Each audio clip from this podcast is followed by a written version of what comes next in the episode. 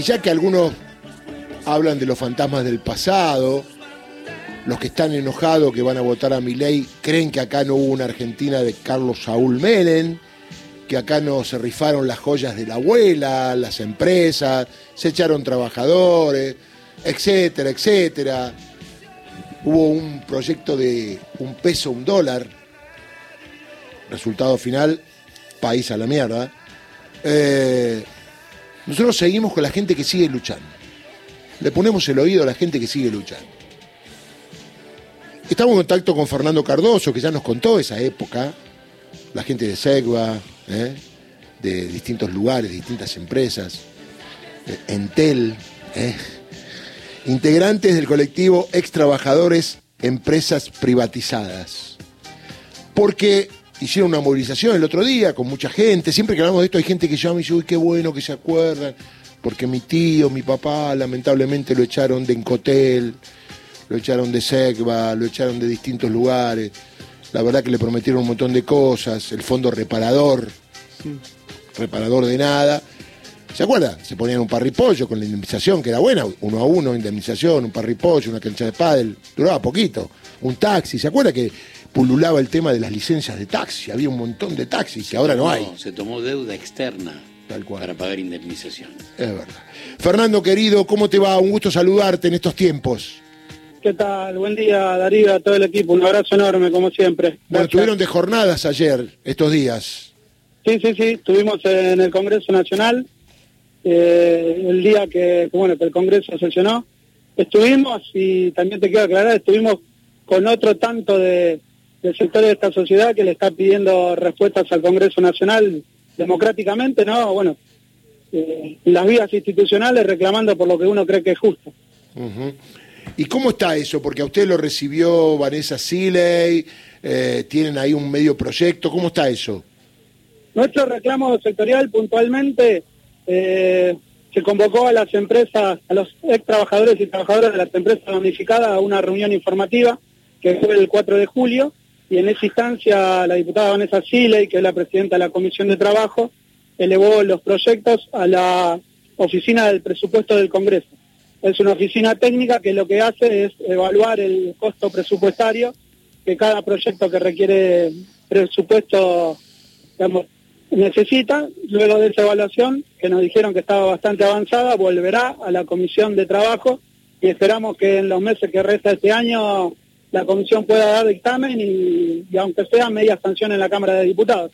Ese es nuestra, nuestro anhelo y nuestra aspiración. Fernando, ¿qué comentan ustedes, vos, con esto de volver a los 90 que plantea más o menos mi ley, el nuevo personaje del neoliberalismo para joder al pueblo?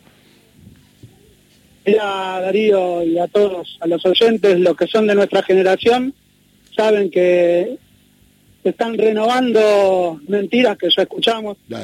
Eh, en particular el colectivo de ex trabajadores de empresas privatizadas de Selva, de agua y energía eléctrica y de correo, estamos difundiendo un documento que titulamos Que tu bronca no nos sentencia a todos.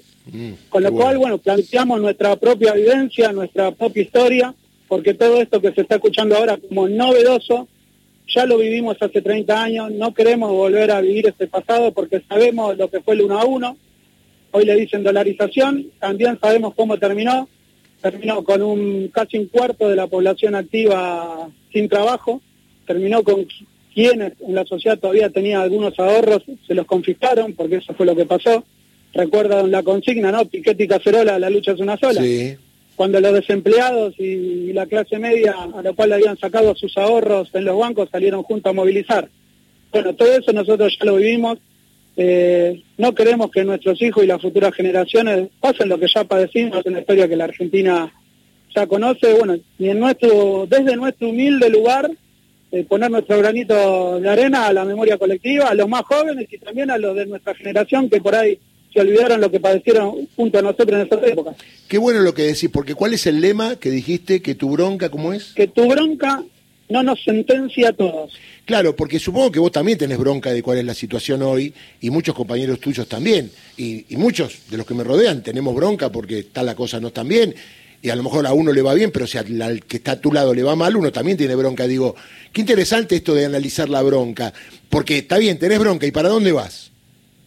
Mira, Darío, eh, en el documento que, hoy, en el acto que vamos a hacer hoy, vamos a, vamos a difundir, nosotros lo que planteamos es, desde nuestro humilde lugar, nosotros tenemos un reclamo sectorial, que es por el programa de propiedad participada que nos concedía la ley de reforma del Estado y no hemos cobrado tenemos motivos de sobra para tener bronca y estar enojados porque hace 30 años venimos reclamando.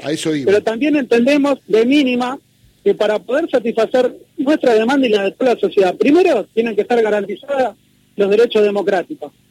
Que con el liberalismo, una cosa que también ya vivimos, que no garantizaron los derechos porque este país en la década de 90 sufrió, sufrió represión, eh, la muerte, entre otros, en protesta de Víctor Choque, de Teresa Rodríguez, de eh, Francisco Escobar en el puente de Corrientes y tantos otros, de lo que fue el 2001, 40 muertos a lo largo y ancho del país. Entonces, de mínima, para poder satisfacer la demanda, tiene que estar los derechos democráticos, por ejemplo, el de protesta, garantizado. Y nosotros vemos que el neoliberalismo que nos están planteando hoy, ya directamente nos lo está diciendo en la cara, digamos, que no va a haber ninguna posibilidad de reclamar absolutamente nada. Eso desde el vamos.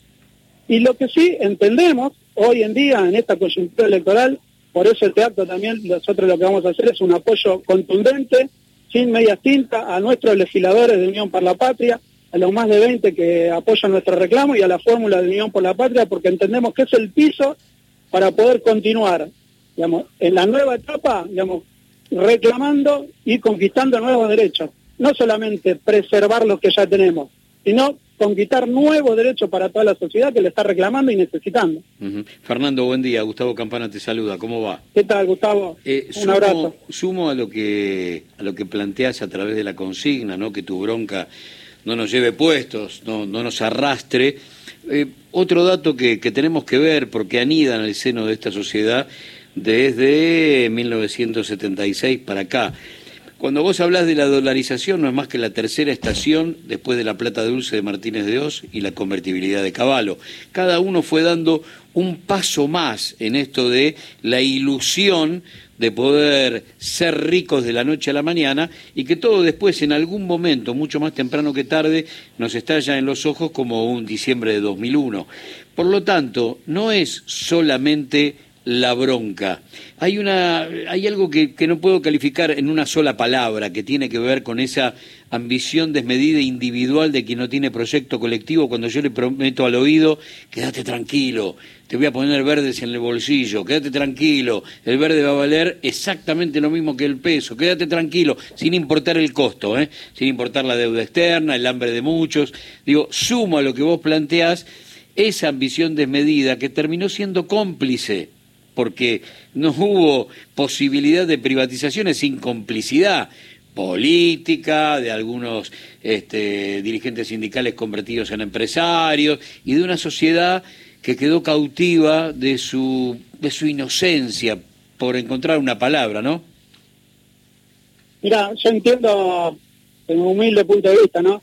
A veces, por llamarlo de alguna manera, el sistema lo que trata de hacer es de sacar más que nada del individualismo, eh, haciéndole creer a la mayoría, digamos, que solo se va a salvar.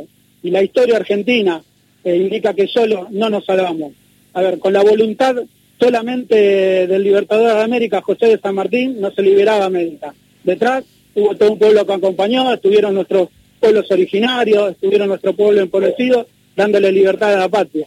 Eh, hoy en día, no quiero, digamos, hacer por ahí una metáfora por ahí muy, muy compleja ni, ni traída de los pelos. Pero creo que en su momento las privatizaciones fueron acompañadas lamentablemente por un sector del pueblo, que no lo culpo, porque también hubo toda una política, digamos, para estigmatizar, como también hay hoy políticas estigmatizantes, hubo todo un desguace sistemático de las empresas públicas para que no funcionen. Y luego justificar la venta y la entrega, no solo de sus empresas, sino de la soberanía y obviamente la pérdida de los puestos de trabajo.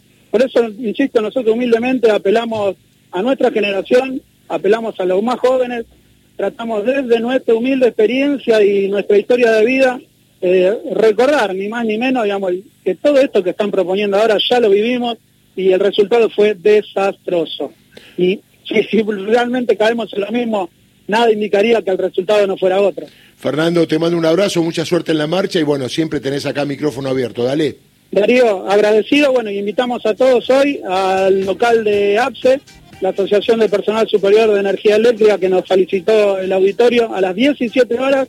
Los trabajadores de SEGO, Agua y Energía y Correo, vamos a hacer un acto, bueno, con este pronunciamiento y, bueno, exponer un poquito con la presencia de Juan Marino, María Rosa Martínez, Claudio Armachea y el diputado Mónica Macha y el diputado de Parla Sur Gastón Ariste y exponer todo esto que estamos hablando ahora. Fernando, un abrazo. A ustedes. Fernando Cardoso, integrante del colectivo Ex Trabajador Empresa Privatizada. O sea que la realidad te muestra algo que ya pasó y que todavía tiene sus secuelas.